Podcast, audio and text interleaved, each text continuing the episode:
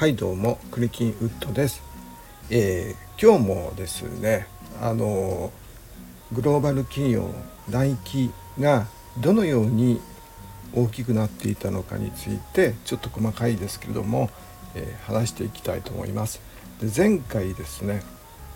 東京オリンピックでね、えー、バウアーマンがあの鬼塚の方とね、えー、話してね、えー、いろいろ提案するようになったりとかしましてね。でいい関係が続くわけですね、えー、で65年とかも取引が、えー、いい具合にいっていまして、えー、まあアメリカはね公民権運動とかベトナム戦争とかね、えー、そういう時期ではありましたが、えー、商売の方はね、えー、なんとかギリギリでもやっていけると。それでフィル・ナイトさんはあのプライスウォーターハウスというところで、えー、会計士を本業ですね、えー、一応正社員として働いてまして、えー、先輩のヘイズ先輩にねいろんなことを教えてもらってて、え、リスペクトをしてましてね経営についていろいろ教えてくれたりとかしてくれるわけですね。でえ、っとまあで1966年くらいですかえ、っととねあの自宅でね、えー、自宅が本社だったわけですよ。えー、で、え ー、ねあのポートランドの自宅がね、えー、この頃の、えー、ブルーリボンスポーツ社の本社で、えー、鬼塚の在庫をね自宅の地下の、えー、洗濯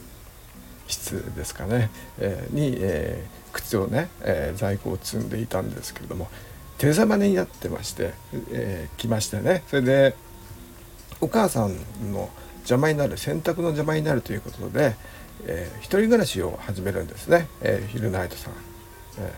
ー、でまあそれで、えー、本社もまあ一人暮らしの自分のアパートに 引っ越すわけですよね。で死者といいますかね、えー、もう一個ね、えー、社員1号のジェフ・ジョンソンさんがねいたしいたでいたじゃないですか。カリフォルニアにいるのかいるのかな。あのソーシャルワーカー目指してた人ね、え社員1号のジョンソンさんも一人暮らしなんでまあ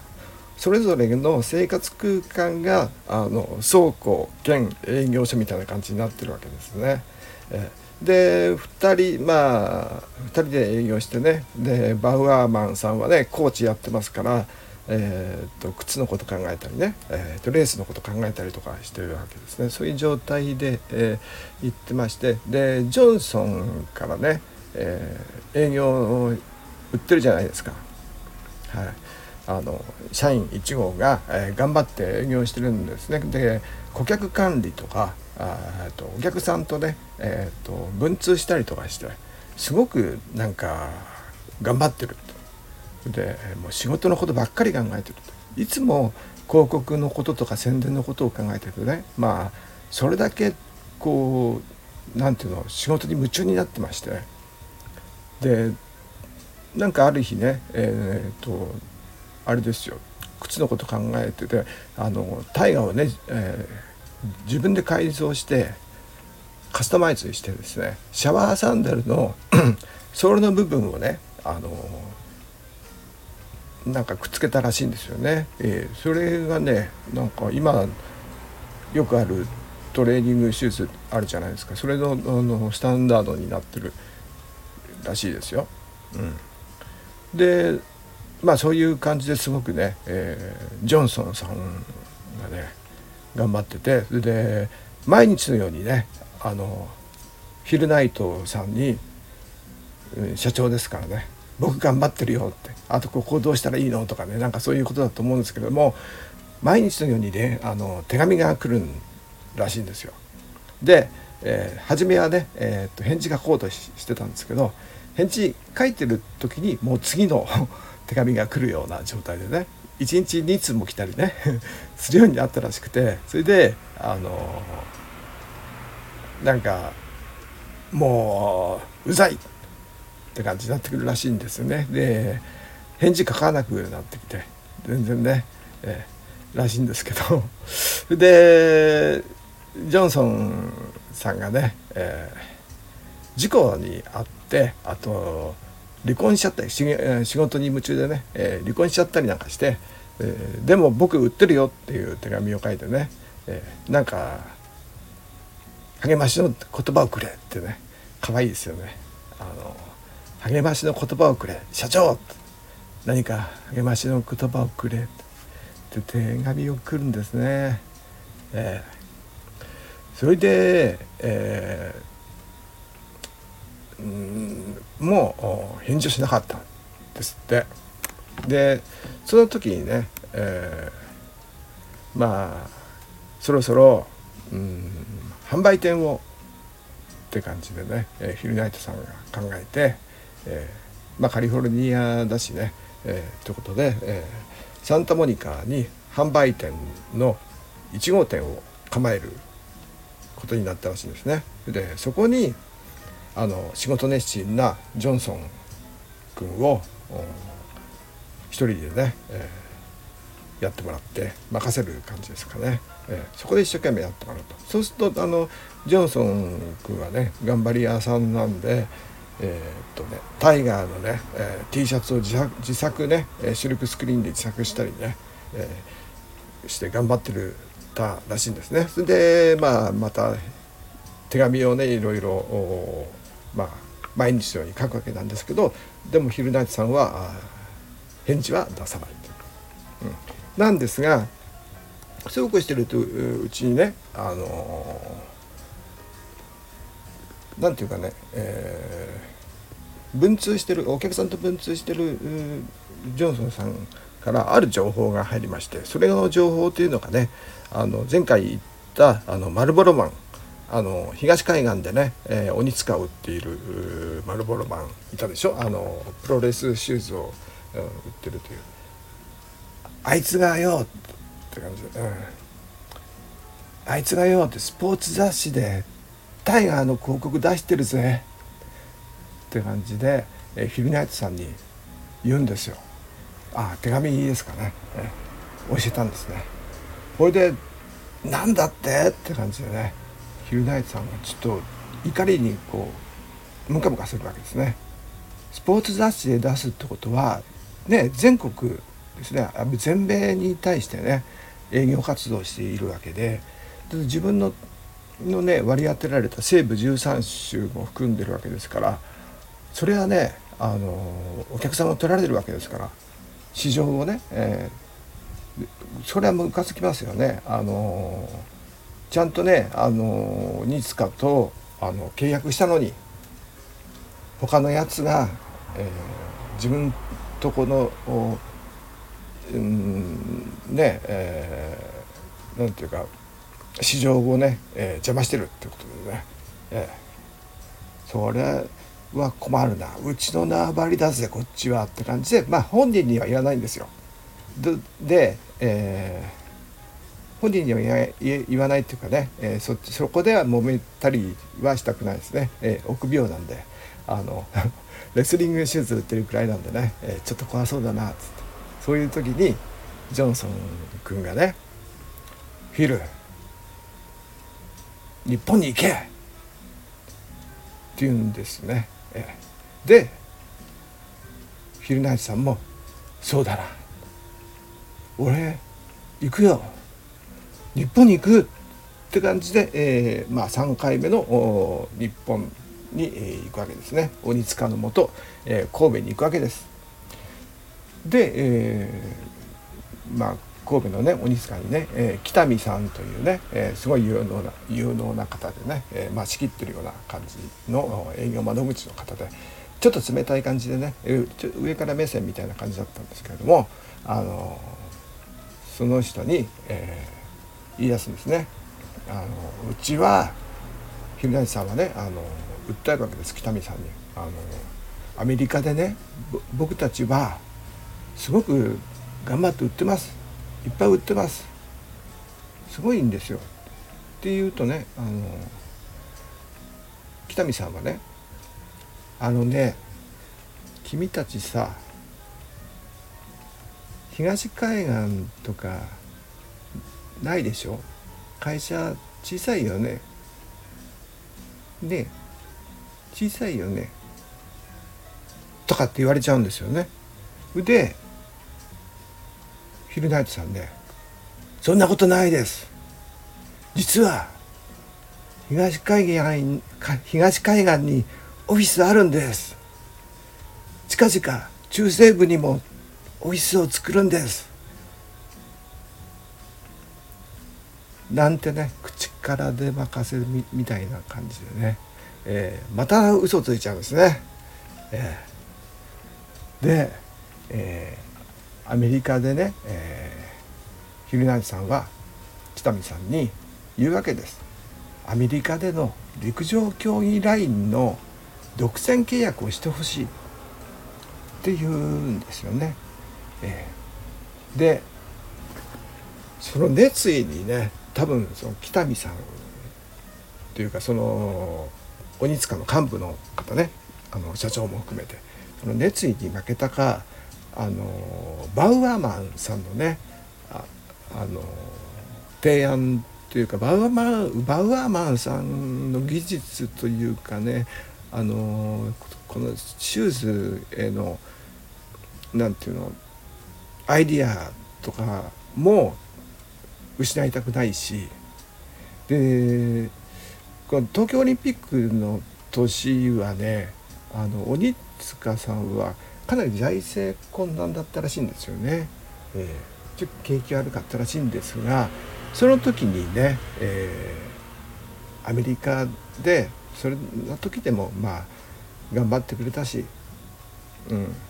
しょうがないなって感じで思ったんじゃないでしょうかね。バウアーマンさんのあの技術も欲しいしね。そんな感じで、えー、じゃあしょうがないって感じで、えー、3年間の独占契約独占契約を結ぶわけです。で、えー、ナイトさんは「よっしゃ!」って感じでね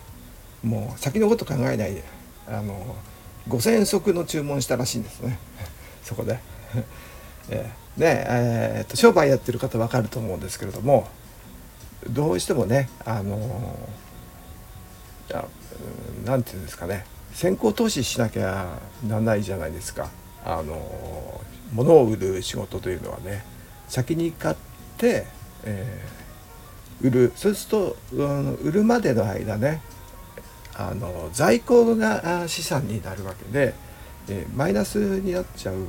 ですよね。空白の時間現金がない、えー、空白の時間時間がある時間といいますかね、え、期間があるんですよね、えー、ですからご喘息仕入れた場合、えー、1足がまあ3ドルだとしたら、えー、1万5,000ドル必要なんですけどそれをね先に払ってで、えー、払ってから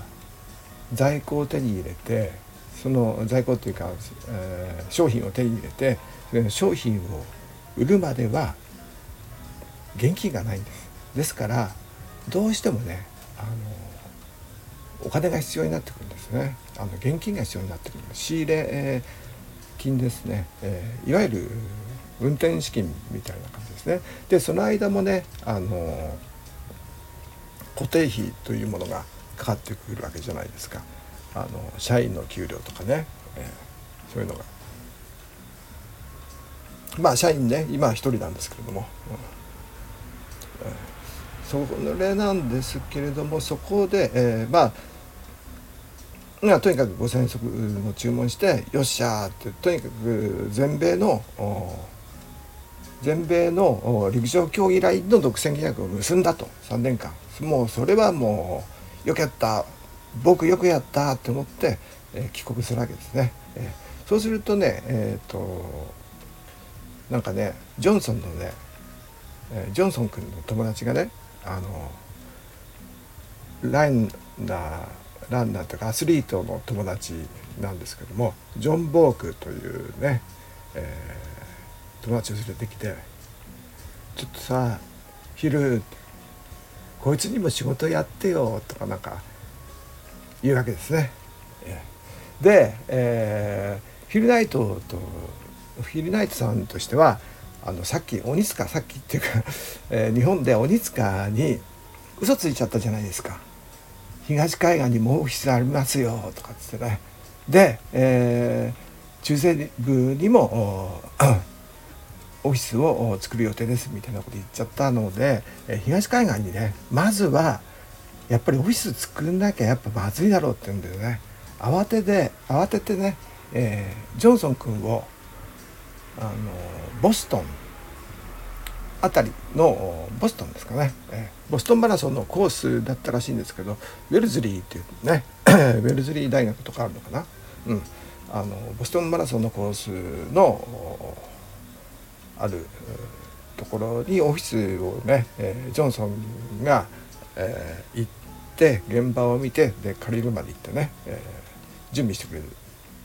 たんですよね。でジョンソンに、えー、任せたってんですね。えーまあボストンといえばねあのボストンマラソンのボストンであのニューバランスがね、えー、始めたところなんですけどもまあフィルナイトさんねニューバランスについてはあの一言も書いてないですね。あのアディダス以外はねあんまり見てないというか語ってないですね。まあコンバースのことも語ってはいないんですけどもまあコンバースはね まあ後々あのナイキの子会社になっちゃうわけなのであんまりね言うこともないのかもしれないですけどアメリカの企業に関しては言わなくてやっぱりあくまでもアディダスに関してはすごくライバル心をずっと抱いてたみたいですね。うん、で、えーとまあ、ボストンに、えー、ジョンソン君を回したと。でそうこうしてるうちに、えー、あで、まあ、ジョンソン君の友達はあのジョン・ボーク君社員2号君はあのサンタモニカのねあのお店に、えー、行かやってもらってると。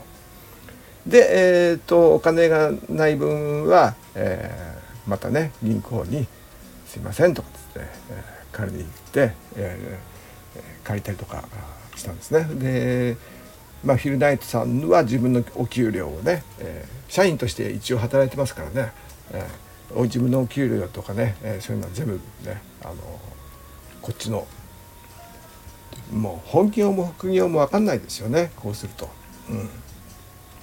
こっちのね、えー、ブルーリボン社の方にね、えー、自分の給料がね全部ぶち込むわけですね自分のだから、えー、ブルーリボンスポーツ社からの給料はないんですよね。でえー、っとね、えー、その頃ですかね、えー、バウアーマンね共同創業者のバウアーマンコーチから、えー、もう一人ね今度ね社員3号なんですけどこれもねアスリートで、えー、バウアーマンの教えてた、えー、選手なんですけどもジェフ・ホリスターっていうね社員3号を 雇ってくれって言うんですね。えー、で、えー、ヒルナイさんは「OK」とかね軽くバウアーマンのあの紹介なんでね、えー、割と済んだりね、え引き受けちゃうんですね。でリュフ・ホリスター君で社員3号君はセールスマン。でもう一人ねワウワーさんからねあのボブ・ウッテルというね社員4号も 続いて紹介されたんですね。ぜひとも雇ってくれっつってね。でこのボブ・ウッテルさん社員4号ボブ・ウッテルさんはオレゴン大学のスター選手だったんですけども事故でねなんか川かなんか川でいかだを下ろす時になんか落ちたのかな転落したかなんかでね走り幅跳びのスター選手だったんですけど事故で、えー、車椅子のね、えー、生活になっちゃってるんですよね。えー、まあ足麻痺しちゃったかなんかでしょうね。うん、で、えーとフィルナイトさんはとりあえずね一度会ってみるって感じでそのボブ・ウッテルさんと一回会った時にもうすごくもうなんかこう気持ちの通じるところがあったらしいですね一目見て、えー、なんかこなんか一緒にやりたい 一緒にやりたいというね そういう意識が芽生えたみたいですね。えー、なので、えー、もう最初からこう友情みたいなものがあったんじゃないかなと思います。それでもういっぺんで気に入って、えー、雇うわけですね。で まあこのボブ・ウッテルさんはねえー、最後の最後までね、えー、なんかフィル・ナイトさんと仲間っていう感じでね、えー、いつでもあの、うん、フィル・ナイトさんの味方だよみたいな感じでね、えー、ついてきてくれる感じなんですよね可愛いやつですね。うん、で、えー、ですねその頃ですかね、えー、せあと1967年になりまして、えー、この頃ね、えー、やっぱり、えー、アメリカ社会はね、えー、まあ公民権運動まだ続いてるんですよね、えー、暴動とかもありますしでベトナムも相変わらずなんですけれども、うんえー、このブルーリボン社が開発といいますかバウアーマンがね バウアーマンが、えー、すごいなんていうのアイデアを出しまして、えー、なんかミッドソールを つけたようなつける感じですか、えー、なんか、えー、商品を開発するんですね。はい、それがねあの最初ね 何ですか？メキシコオリンピックに向けて開発したやつでちょっとあのソールが厚い感じになる3層構造みたいな感じになってるんですかね。え、でこれを開発しましてで鬼塚に、えー、提案したら「これ素晴らしいですね」って感じでね。採用されたんですね。で鬼塚がそれを作るわけです。それででヒルダージさんとバウアーマンさんがあの名前を聞かれるんですねこれの靴の名前は何にしますか？ってことを鬼塚の方から聞かれてで、えー、バウアーマンさんのアイデアとしてはあまあメキシコだからアステカがいいんじゃない？って感じでねあのメキシコといえばアステカ文明があったところですからね、えー、なのでアステカにしようって感じでアステカにしようってなったところで、えー、あれですね。アディダスがねあのあれなんですよ。先にアステカゴールドっていうのを出してたらしいんですよ。それでねあのアステカにするんだったら訴えるって感じでね脅して脅してきたらしいんですよね。えー、なので、えー、ちょっとね、えー、相手がアディダスですからやっぱりこうピクンって感じなんなんていうのムカッときますよね。あのフィルナーズさんもね、えー、ババアもまあもねあのねあのアディダスが陸上をほぼ独占してたでしょ？あの東京オリンピックでも。なので、えー、チキショーって感じでね。えー、でアステカ文明を滅ぼした人って誰だっけ？っ、え、聞いたらあのコルテスだよ。スペイン人のコルテス。ということでコルテスから、うん、ねアステカ文明を滅ぼしたコルテスっていう名前からコルテッツっていう名前が出たんですね。うん、つまり、えー、アステカ文明がアディダス。でそいつを滅ぼしたっていうことでコルテス。にしたわけですね。えー、まああのすごくねあのアステカ文明をまあ残酷な方法で滅ぼしたっていう意味じゃなくてもじゃなくてあくまでもアディダスを滅ぼしたアディダスに対抗したという、意味でコルテツにしたと、いうことですね。はい、で、えー、フィンランドさんはね、えー、この頃ので、えー、アディダスに対してはすごく 敵意をむき出しにしてる感じですかね。えー、あのこの自伝の方にね書いてますね。すごいライバル意識ですね。アリアスがとてもね、えー、傲慢に思えたらしいです。上から目線みたいな感じでね、えー、俺たちは大企業だぜみたいな感じでね。特にねやっぱり陸上の中ではね、えー、ほとんどそうでした。そうですからね、うん、でこの子はねただあのバウマーマンがね本を出すんですね。あの前、えー、前回言ったと思うんですけどなんか本を書いてると、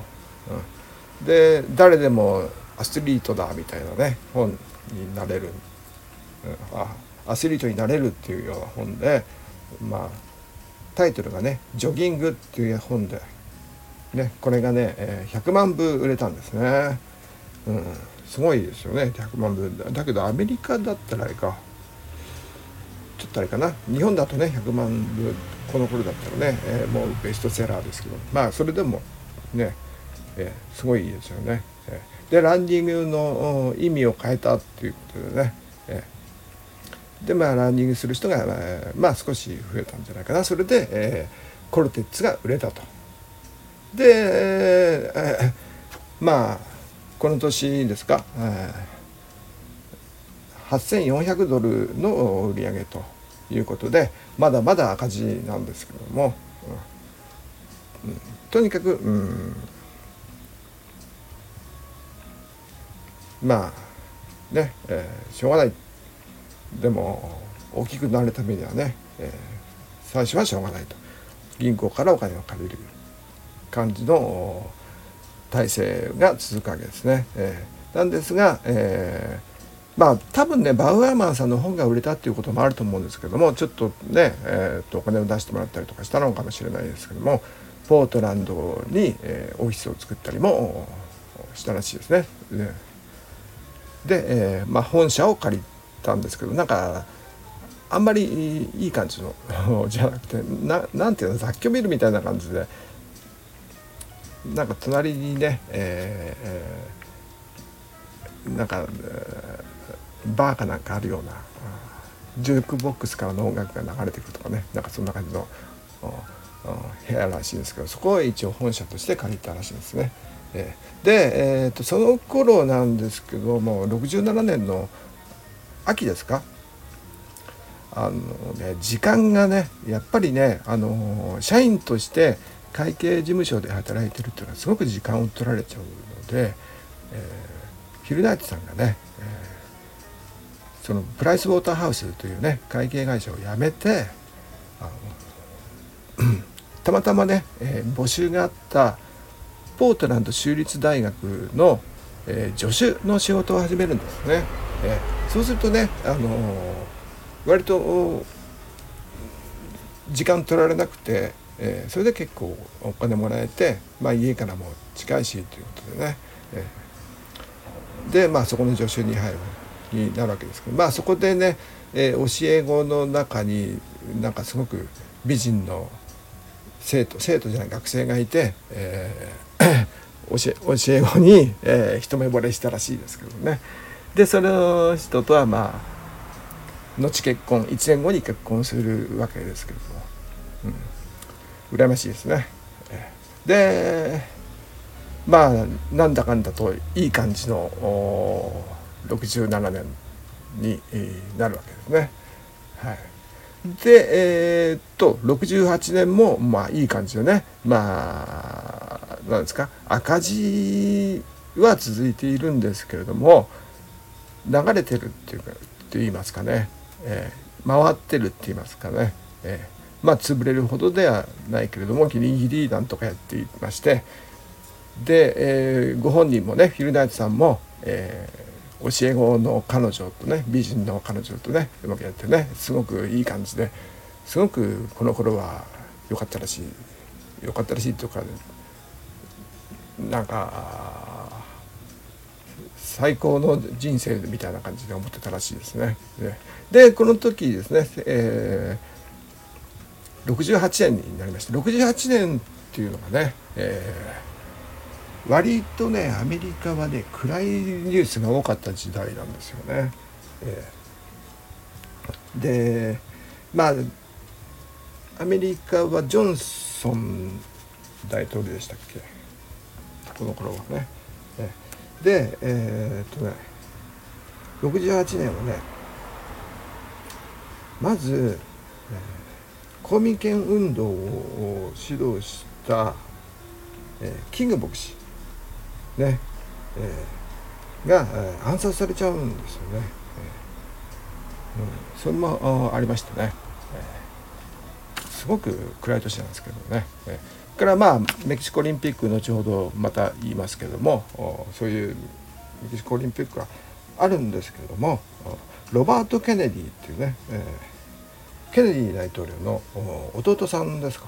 がもう68年のに、え、やっぱりね暗殺されちゃうんですね。うん、そういう暗い事件がありましたし、まあ、ベトナム戦争はね、えー、まだ続いててそれで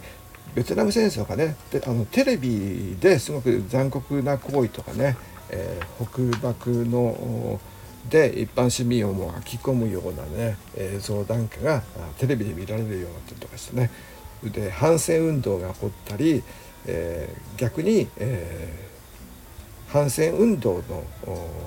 反運動みたいのも起こったりね、えー、それで割なんかねうんとベトナムがね、えー、すごく重いか暗い影をね、残しているような時代なんですよね。でまあ68年から69年に、なっても、まあ、ロバート・ケネディさん暗殺されちゃったんですけども民衆党の候補だったんですよね。えー、で、えー、同じ民主党のねジョンソン大統領がいたんですけどジョンソン大統領はこのもう多分ベトナムのことであの揉めたんだと思うんですけども、うん、やめちゃいましたね。えー、で、えー、ニクソンがね秋の、えー、大統領選挙でね勝ちまして、えー、69年からニクソンになるんですけどもニクソンというのはね聞いたことあると思うんですけども、えー、有名な方ですけども、えー、まあ、ベトナムのことでね、えー、いろいろ悩んだりとかするような時代ですよね。えー、ただ69年にはね、えー、と69年の7月ですかね。アポロ11号が 月面着陸したというようなニュースがあったりして、えー、まあアメリカで、えー、は歓喜に、えー、触れたとかね、えー、いう人もいるし、えー、逆にベトナムに反戦、うん、運動をしてたような人たちは、ね、あのベトナムで数万の兵よりも兵隊よりも月面の2人のアメリカ人に注目してやがるって感じでね。すごくなんかそういった皮肉を言ったりとかしまして。でニクソンとしてももうベトナムをなんとか平和に終わらせたい。名誉ある、えー、和平平和にしたいっていう感じでね、え、ベトナムに、えー、なんか期限付きでね、え、最後通達っていう感じで、えー、出したりとかするんですね。でまあ国内はねどういう状態かっていうとあのウッドストックの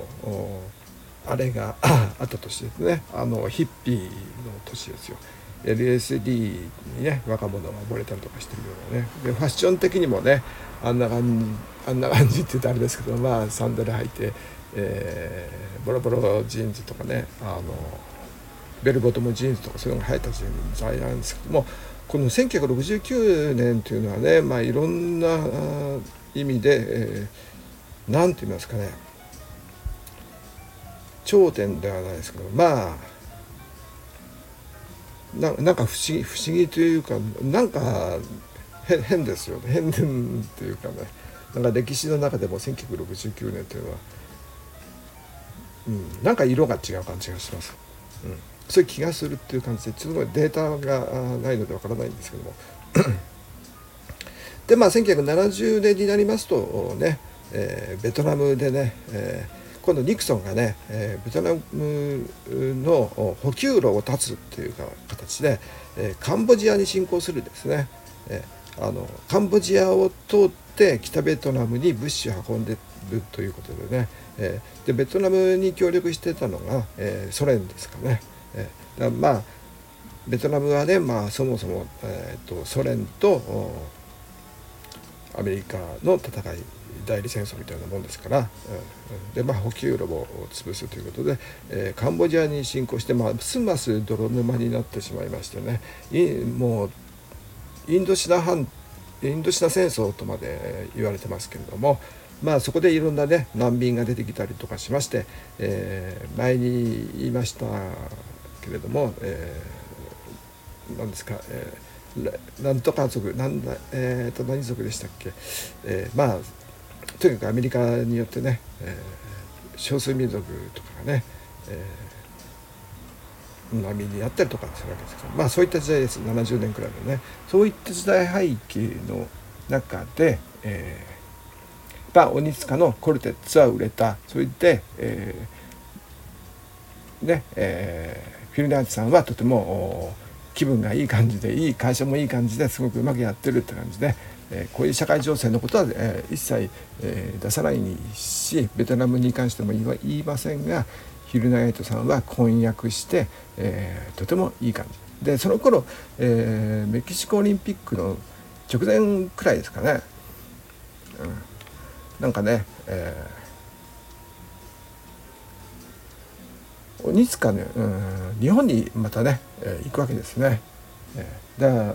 からまあ前回行ってから1年足らずですか？2年後くらいですかね、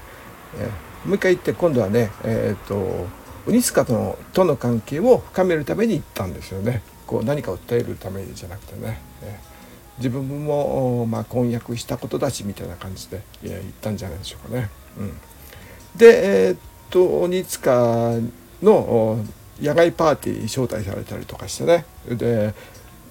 まあその頃取引量も多分あの増えてましたからすごく、えー、なんていうか、えー、優遇されまして、えー、でパーティーでね、えー、鬼塚に対してあの仲間意識が芽生えたりとかして、えー、ヒルナイトさんが語る、えー、書いてるのにはこの時私は日本が好きになったというふうに書いてますね。で、えー、その頃バウアーマンがバウアーマンとジョンソンが、えー、デザインしたシューズがボストンというやつねこれがまたね、採用されたんですね。で、えー、まあ日本に行っていい感じになって戻ってきて、えー、68年の9月に、結婚ですか？うん、で、えー、9月でメキシコオリンピックは10月でしたっけ、うん、ですかね。うん、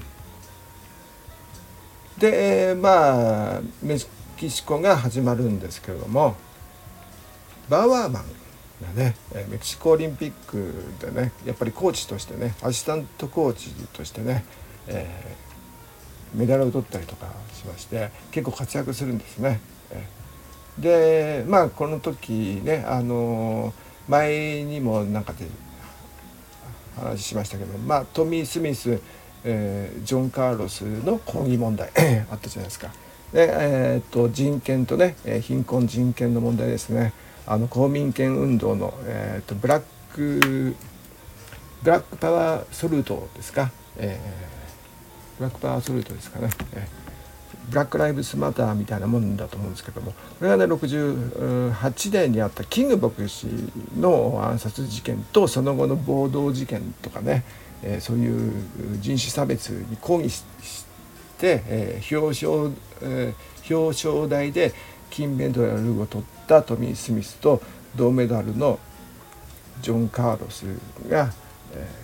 ー、これはかな 200m だっけかな。が表彰台でプーマのシューズを脱いで、えー、黒い靴下を出したっていう話ですね。えー、でバーバーマンはそのトミー・スミスを支持したらしいですね。えー、で、えー、この時ね、えー、ジョン・ボームっていうね社員2号がいたじゃないですかあのジョンソンの社員1号のの友達のアスリートの社員2号がメキシコの、え選手村でねブルーリボンのブースに、えー、いたんですけども全然売れなかったらしいんですね。で まあオニスカはメキシコラインっていうね新しいラインあの東京オリンピックのやつは前回の時にねあのあのラインはサムネの画像にしてありますけどもあれと違ったね、えー、今現在も使,、えー、使ってるメキシコラインですね、えーメキシえーを発表して、でまあそので陸上の選手が結構使ってたんですけどね、えただ、えーっとなんかね練習ではねオニスカを履くんだけど本番ではアディダスかプーマを履いてたっていうんですね結構。うん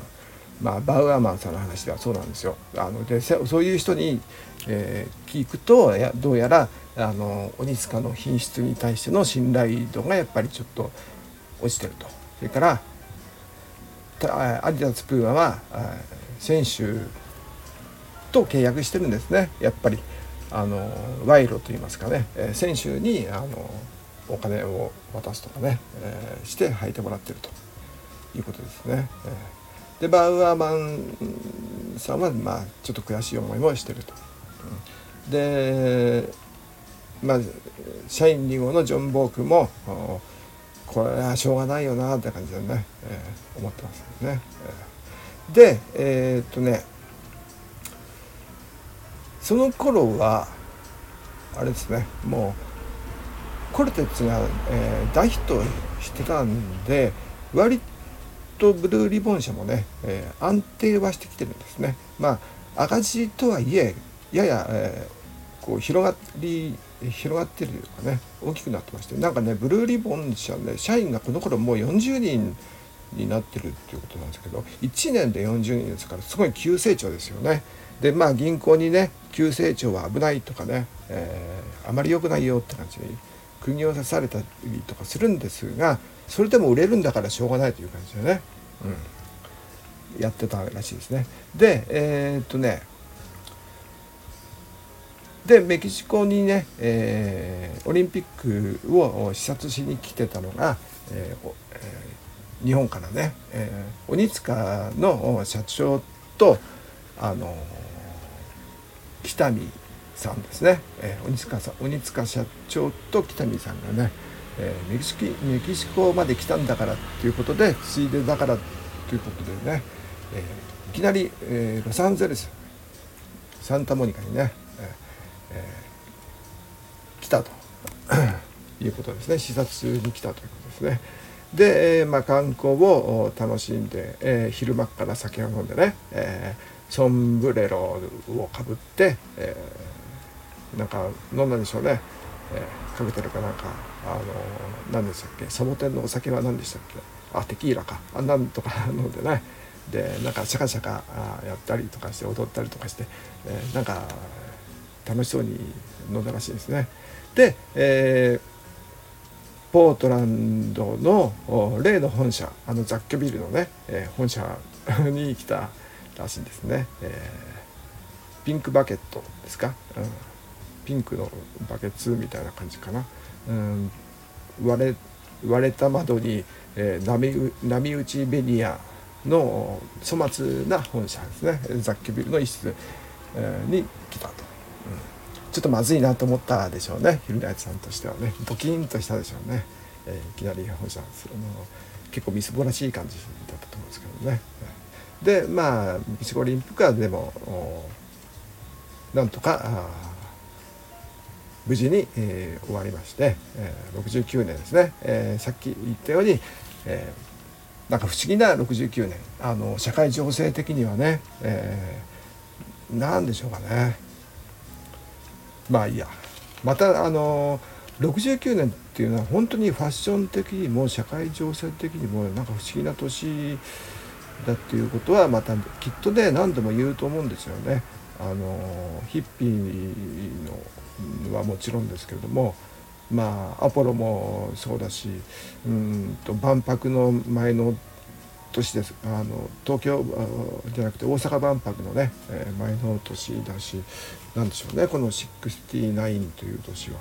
あの村上龍がね69という小説書いてますけどもね学園あそっか安保闘争とかあったの？かな。かな反戦運動が盛り上がった。あとはそうかウッドストックがあった。うんと世界まあいいや。あのあれですね。ブルーリボン社ですね、えーヒルナイトさんはね、えー、まあ、結婚して、え無事結婚してで自宅をビーバートンにね、えー、家を買ったりビーバートンっていうのは、まあ、ポートランドの近くですね、えー、近郊ですね、えー、でまあ、えー、オフィスを辞めてね、えー、ヒルナイさんは、まあ、社員も40人増えたってことでね、えー、で大学のバイトっていうかあれを辞めて、えー、ブルーリボンに入ってでなんか自分の給料をね、えー、一応年収1万8,000ドルに設定したっていうんですから結構急成長ですよね。あね62年くらい前かな。ねあの独占契約結んだ時には5,000足の注文ですからねそれから比べたら、もうかなり1年2年で急成長ですよね。うんでこの時ねこのポートランド州立大学の時に辞める時ですかねあの偶然ねあのなんですかデザイン科のキャロライン・デビッドソンっていう人と出会ってたんですね。なんかでなんか広告デザインの仕事とかを頼むんですよ。というのも このキャロライン・デビッドソンさんは、まあ、女性ですね。えーなんかお金がなくてね、えー、困ってたんですよね、えー、学費が払えないってことで困ってたんで、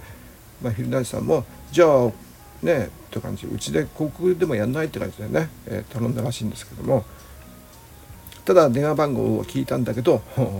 忘れて、えー、この頃は忘れちゃったらしいんですけどね。その大学ではね。後になって思い出すんですね。えー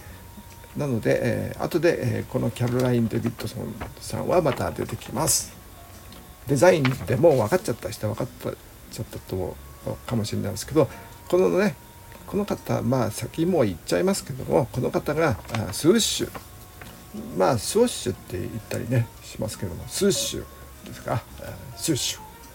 あのちょっとウルトラマンに近い感じ。あれはあれか、えー、違ったか。スッシュ。近いかな、うん、で、えー、まああれですね、えー、まあ69年がそういう、えー、年だということですかね。でまあ結婚してで奥さんがね、えー、まあ妊娠しちゃったんですね、えー、妊娠しちゃったっていうのはおかしいな。妊娠したと。でまあすごくハッピーだったんですね。でその頃なんかあの車椅子の社員の打ってる。社員4号の打ってる君とねすごくね、えー、いろいろな話をしてね、えー、友情が芽生えていくっていうかね、えー、歩けない、えー、人間がね、えー、靴を売り歩くっていう皮肉みたいなことを書いてますけども車椅子なんだけど足元はいつも、え、タイガーシューズを履いてると。すごくねあのー、嬉しいですよね。このなんていうのこの打ってる君のこうシューズ愛っていうかねタイガー愛っていうかこれは嬉しいですよね。こういう人がいたらね、うん、自分歩けないね、うん、でまあポートランド に、えー、ウッテルにねウッテルさんにねポートランドで業務部長業務部長というね、えー、新しいポストを挙げたと、うん、いうことです。でえー、っとね、えー、9月には、えー、男の子が生まれましたね、えー、フィルナイトさんがね、あフィルナイトさんが産んだわけじゃなくてね奥さんのペニーさんが産んだんですけども、えーと、ハッピーすごくハッピーだったんですね69年あの世界的にはねいろんなことがありましたけれどもあのフィルナイトさんにとってはすごくハッピーな年だったんでしょうね。でこの年末にね、えー、12月ですか、うん、69年12月にまた、えー、5回目ですかね、えー、また、えー、鬼塚に行くんですね、え、東京から神戸の鬼塚本社に行きまして3年契約をまた結ぶんですね、え、まあそういう契約延長の時期だったんですねちょうど。でナイトさんとしては5年契約が欲しいですね、うん、なのでそう聞いたんですって。5年ではダメですかって、えそしたらねダメだ。とダメだとかね言われたらしいんですね、えー、なので、えー、諦めて、うん、でまあ鬼塚に対してね、えー、不満がねすごくあったわけなんですけども納期が遅れたりね、えシューズの発注数が違ってたりサイズが違ってたりモデル違いがあったりですねコルテッツが人気なのに届くのは、え、あんまり人気がないボストンばっかりで、えー、困っちゃったなっつって、えー、それで、えジョンソンさん君なんかはねすごく怒ってるわけです。よ鬼塚に対して不満がね高まってるわけで。で鬼塚側としてはアメリカランナーの70%は海外を履いてるんだから頑張ってくれよなみたいな感じでね、えー、ちょっと上から目線でね言ってるわけですね。で、えー、その鬼塚への不満が高まってるのに、えー、5年契約にしてくれないし5年契約にしてくれればね、えー、銀行とかの信頼も得るのにね、えー、困っちゃうわけなんですね。えー、で、えー、その頃からですかね、えー、翌年、えー、1970年、えー、大阪の万博の年ですね、えー、あとはね、えー、三島由紀夫の事件があったりとかした年ですけれどもこの年は、えー、日本はねすごくその経済的に発展したすごくいい感じの年ですよね。海外からねお客さんがいろいろ来たりとかしましてね。でこの時にね、えー、鬼塚からの請求がね2万ドルと来たんですけどもこれね、えー、この時に、ね、困っちゃうんですね。キャッシュがないと。さっき言ったようにね、えー、先行投資できないくらいないというね、えーこの時に、えー、どうするかっていうことを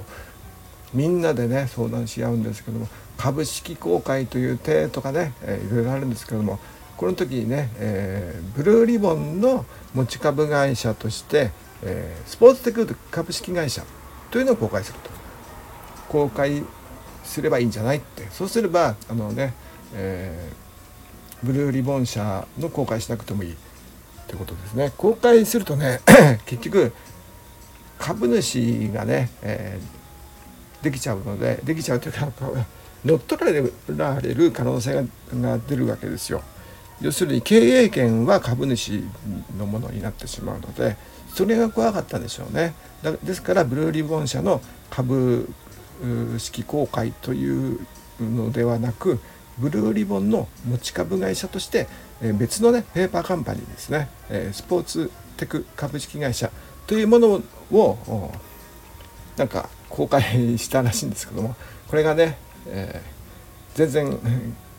売れなくて、えー、1株えー、1ドルで、えー、売れたのが300株で買ったのが、えー、売ってると売ってるのお母さん売ってるっていうのは社員4号ですね。まあ、この頃はねベトナム戦争で経済がアメリカはね不安定だったんですよ。日本はまあ良かったんですけども。で、えー、しょうがないって感じで、えー、受け取り手形からね、えー、なんとかお金を捻出したりあとは売ってるねあの車椅子の売ってるさっき言った売ってる国とそのご両親がお金を出してくれて、えー、5,000ドル。で虎の子の3,000ドル。要するに全財産ですね。を出してくれたんですよ。8,000ドルね。えー、なので、えー、ギリギリ、えー、っとなんとかしのげた。ということですね。えー、でまあこの頃ね、えーまあ、スティーブ・プリフォンテーンというね大スターのランナーと知り合ったりとかしてね、えー、でまあ何ですか契約して、えー、鬼塚を履いてもらったりとかするわけですね。えー、これが、えー、まあギリギリ、なんとかやっていってるとフィルナイト頑張った俺頑張ったって感じのねそういう感じの、えーえー、年なんですがもうなんか1時間近く喋ってますねやばいですね。えー、私がねこれね1970年の夏までということで、えー、ちょっと今日はね長くなりました、えー、こんくらいにします。失礼しました、えー、最後まで聞いてくれた人ねいないと思います。今回はいないでしょうね。前回はね、えー、結構ね聞いてくれてる人がいたんですけどもねあのねまあ今回はねお疲れ様です。それでは失礼します。さようなら。